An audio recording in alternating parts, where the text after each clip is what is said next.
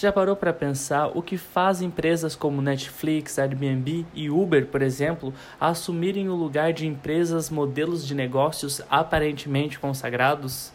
Não?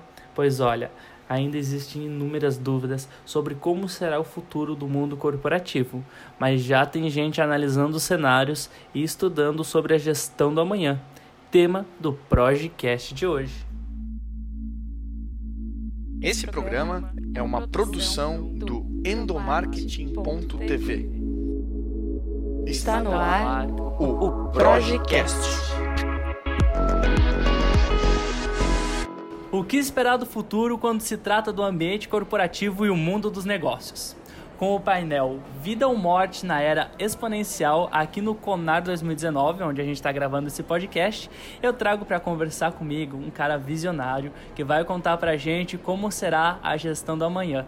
Tenho o prazer de receber aqui no podcast Sandro Magaldi. Muito Olá. obrigado, viu? Um prazer estar com vocês aqui. Conte comigo aí pra gente trocar esse, esse fazer esse bate-papo, compartilhar ideias, enfim. Então bora lá. Olha, vocês durante. Você e o, e o Salib durante o painel aqui no, no Conar, vocês falaram que estão numa. A gente está vivendo numa nova era, né? Conhecida como a quarta revolução industrial. Mas antes da gente falar sobre essa quarta revolução industrial, eu queria que você comentasse com os nossos ouvintes como que é constituída essa linha do tempo no, nesse cenário e no mundo da gestão. E como que é e o que é de fato a quarta revolução aí. Igor, nós nos dedicamos a construir essa, essa visão no livro Gestão do Amanhã. O, uma das nossas maiores referências intelectuais é Peter Drucker, o guru dos gurus, o principal pensador da gestão moderna. E o Drucker falava, eh, tinha uma visão, que é uma visão da filosofia oriental, que para você entender o futuro é necessário você olhar o passado. Para você saber para onde você vai, é necessário você saber de onde você veio.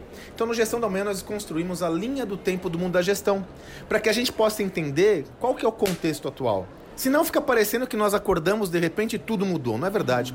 As transformações que acontecem agora são uma evolução de todas as transformações que aconteceram na sociedade impactaram o mundo dos negócios. Então, a gente vem, essa leitura vem lá desde a primeira revolução industrial, né, com o advento da máquina a vapor, onde surgiu o primeiro pensador de gestão. Né? O primeiro pensador da gestão foi o Taylor, Frederick Taylor, que trouxe o conceito da administração científica. E se você for ver todas as evoluções, veio a primeira revolução industrial, depois veio a segunda, né, depois veio a terceira, a, a segunda com a eletricidade, a terceira com a tecnologia, o que a gente percebe é que o momento que nós vivemos hoje, a chamada quarta revolução industrial, tem outros pensadores que cunharam o termo do mundo VUCA, né? Todas as revoluções anteriores, elas foram evolutivas. Se você pega a primeira revolução industrial, ela foi uma evolução da segunda, terceira e assim por diante. Qual que é a diferença dessa quarta revolução industrial ou desse mundo VUCA? Ela não é uma evolução das outras três. É algo totalmente novo. Por quê? com o advento da tecnologia, há uma reconstrução de tudo o que nós pensamos. Hoje nós falamos de inteligência artificial, nanotecnologia, robótica, big data, tudo ao mesmo tempo agora. Se você for pensar bem, só um desses movimentos já teria o potencial de causar uma ruptura no nosso sistema de pensamentos. Mas não, está tudo acontecendo aqui agora. É por isso que essa quarta revolução industrial ela é conhecida como a mais intensa, é conhecida como a mais intensa, a mais impactante e é, seguramente nunca tivemos um contexto de mudança como o atual. Seguramente, seguramente. Legal. E no, no livro Gestão do Amanhã, vocês trazem um compilado aí de estudos, reflexões sobre as rupturas e paradigmas nesse mundo atual. Que ferramenta que as pessoas têm para encarar essa gestão nessa nova era? Olha, Igor, mais do que ferramentas, o grande ponto que merece uma reflexão é como cada indivíduo liga, lida com essa revolução. E aí a principal referência que nós temos é na capacidade que cada indivíduo tem de absorver essas transformações como aprendendo. O grande ponto é que num mundo incerto como o atual, as respostas já não estão postas. Nós temos muito mais incertezas e indefinições do que convicções. Nesse contexto, ou você é capaz de aprender continuamente, para que possa criar soluções, pensar alternativas, ou você corre o risco de ficar obsoleto. Então, mais do que uma ferramenta, para mim está claro que é requerido uma nova filosofia para lidar com esse novo contexto. Uma filosofia que aceite o novo como parte integrante do processo de desenvolvimento e que demande, demanda, sobretudo, muita coragem e humildade. Humildade para saber que você nada sabe e coragem para confrontar suas verdades. Então, mais do que uma ferramenta, o que eu vejo é a necessidade de nós nos reinventarmos e dar espaço, abertura abertura para o novo. Legal. E para as empresas que querem mudar essa chave do negócio, elas querem ter uma gestão futurista, o que, que elas precisam deixar para trás e adotar como prática a partir de, desse momento? a mesma relação, né, Igor? O que nós vemos é que hoje é necessário instituir uma cultura de aprendizado dentro da organização. Uhum. A organização tem que ser aberta ao novo. Então, hoje, é uma estrutura muito inflexível, que troca pouco com o ambiente, que não se transforma, que não inova. Uma cultura muito baseada em certezas e convicções, que não dá espaço para o risco. Porque, veja, a inovação está totalmente relacionada ao risco que você vai assumir. Sim. Se você não tiver uma propensão ao risco, você não vai inovar. Então, o que eu diria é que essas organizações devem abandonar suas certezas e suas convicções. Suas certezas e suas convicções e se abrir para o novo, e ter abertura ao novo, trabalhar um novo contexto, uma cultura de aprendizado. E, ô Sandro, existem algumas empresas que são exemplos aí nesse modelo estratégico da quarta revolução industrial que você pode compartilhar com a gente? Muitas empresas. Felizmente, cada vez mais surgem organizações referenciais desse novo mundo.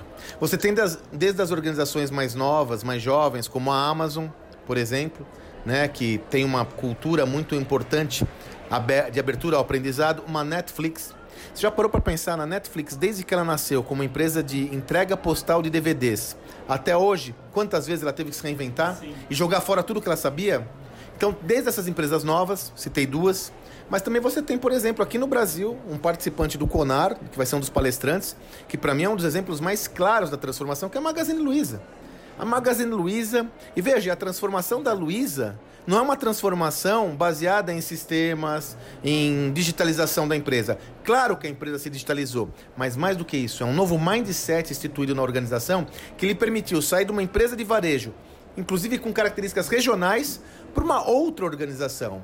Né? A, a Luiza se intitula como uma organização de tecnologia que atua com pontos de vendas físicos, gerando conexões entre pessoas. Olha que loucura! Mudou o mindset. Então, a Luiza é o inegavelmente é o principal referencial no Brasil. E tem também um, um, uma, um case que nós usamos, ficamos muito impressionados com esse case, tanto que é um capítulo do livro Novo Código da Cultura, que é a Microsoft globalmente. Satya Nadella, quando assumiu a posição de CEO da Microsoft, ele destinou um tempo importante para a mudança da cultura. Ele até diz que o C de CEO, para ele é C de cultura.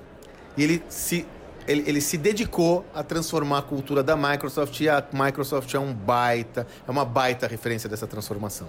É, que legal. Você comentou sobre a, a Magazine Luiza e é tão legal as pessoas também perceberem essa mudança, né? Porque a Magazine Luiza está aí há mais de 60 anos no mercado de varejo, né? E as pessoas... E que bom que a, a empresa soube acompanhar essa mudança, não só de mercado, como também do consumidor. Hoje o consumidor, ele, ele tem, claro, os que vão na loja, mas também tem aqueles que estão na comodidade de, ca...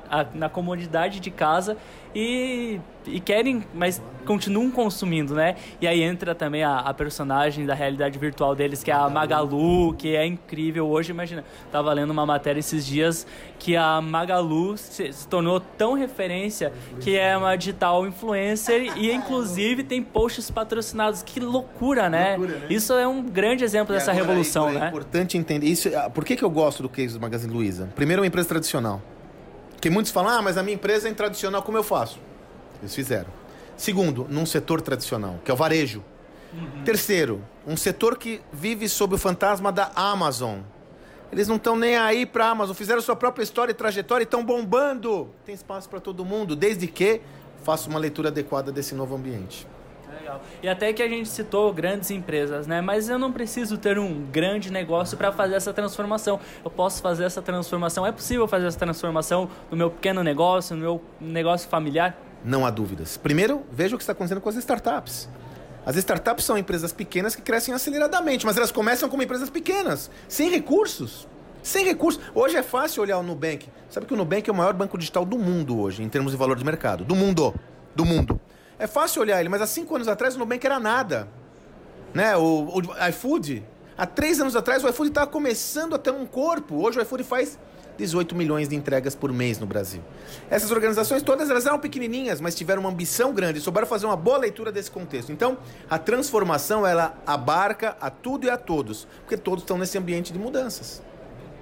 E para a gente encerrar o nosso bate-papo, eu queria falar com você, Sandro, sobre liderança.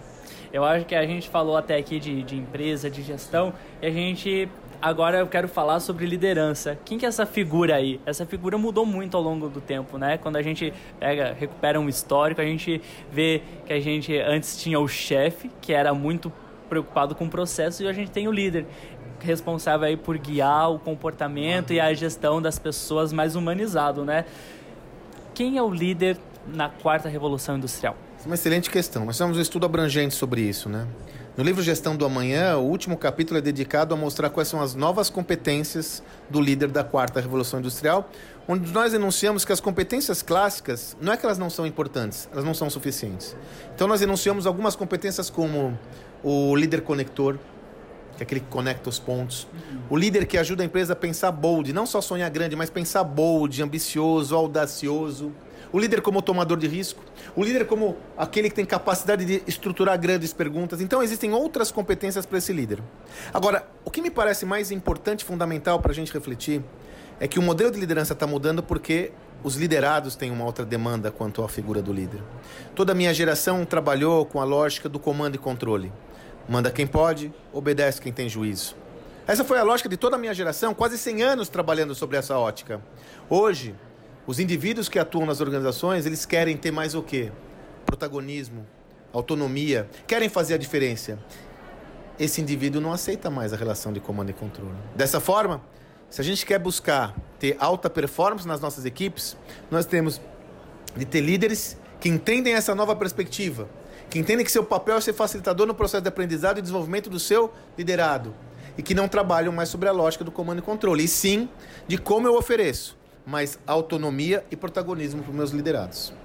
Show, que papo massa, hein? Infelizmente a gente tem que acabar, mas as pessoas, se quiserem saber um pouco mais sobre essa gestão no futuro, elas podem ler o livro que você fez em parceria com o José Sabili Neto, não é mesmo? Que se chama Gestão do Amanhã. E aproveitando aí o espaço, vocês lançaram aqui no Conar 2019 a nova obra de vocês, o novo Código da Cultura, Vida ou Morte na Era Exponencial. Conta um pouquinho pra gente sobre esses dois projetos e como que as pessoas fazem aí para seguir o trabalho de vocês. Olha só, eu convido todos a acompanhar esses projetos que eles justamente se dedicam a falar sobre as transformações. O Gestão da Manhã é construindo um modelo do que é essa transformação, como ela impacta as empresas, como ela impacta a estratégia das organizações, seus modelos de aprendizado, os nossos modelos de aprendizado e liderança. Gestão do amanhã dá contexto. E o Cultura, o novo Código da Cultura, trabalha sobre a instância mais relevante da transformação, o sistema de pensamentos da empresa, a sua cultura. Então eu convido a todos a acompanhar essas duas obras. As obras, inclusive, Igor, é, os livros que nós produzimos e também, como eles tratam de inovação, nós buscamos trazer outras perspectivas. Então todos esses livros, ao final de cada capítulo, você tem um QR Code com vídeos legal. São mais de no gestão do amanhã, esses dois, esses dois, essas duas obras, seguramente elas têm mais de nove horas de conteúdo em ah, vídeo, com pessoas da, com personalidades da pesada. A Sofia Esteves, é, o Walter Longo, Silvio Meira, Marcelo Nobre, uma galera interessantíssima. Qual foi o nosso objetivo? Você lê o livro, vê o vídeo para entender como isso se aplica na sua prática. Então eu convido a todos a acompanhar esses dois livros e quem quiser me acompanhar, é só me acompanhar nas redes sociais arroba Sandro Magaldi. Estou no Instagram, no LinkedIn, no Facebook. Estou à disposição. E quem quiser me acompanhar no meu site, www.sandromagaldi.com.br. Lá tem um espaço para se relacionar comigo, eu estou à disposição. Maravilha, Sandrão. Muito obrigado aí por participar do nosso podcast. A gente vai ficando por aqui, mas você pode acompanhar o endomarketing.tv. Acesse lá o nosso blog e a gente volta na próxima semana. Valeu, pessoal! Você ouviu o Projecast.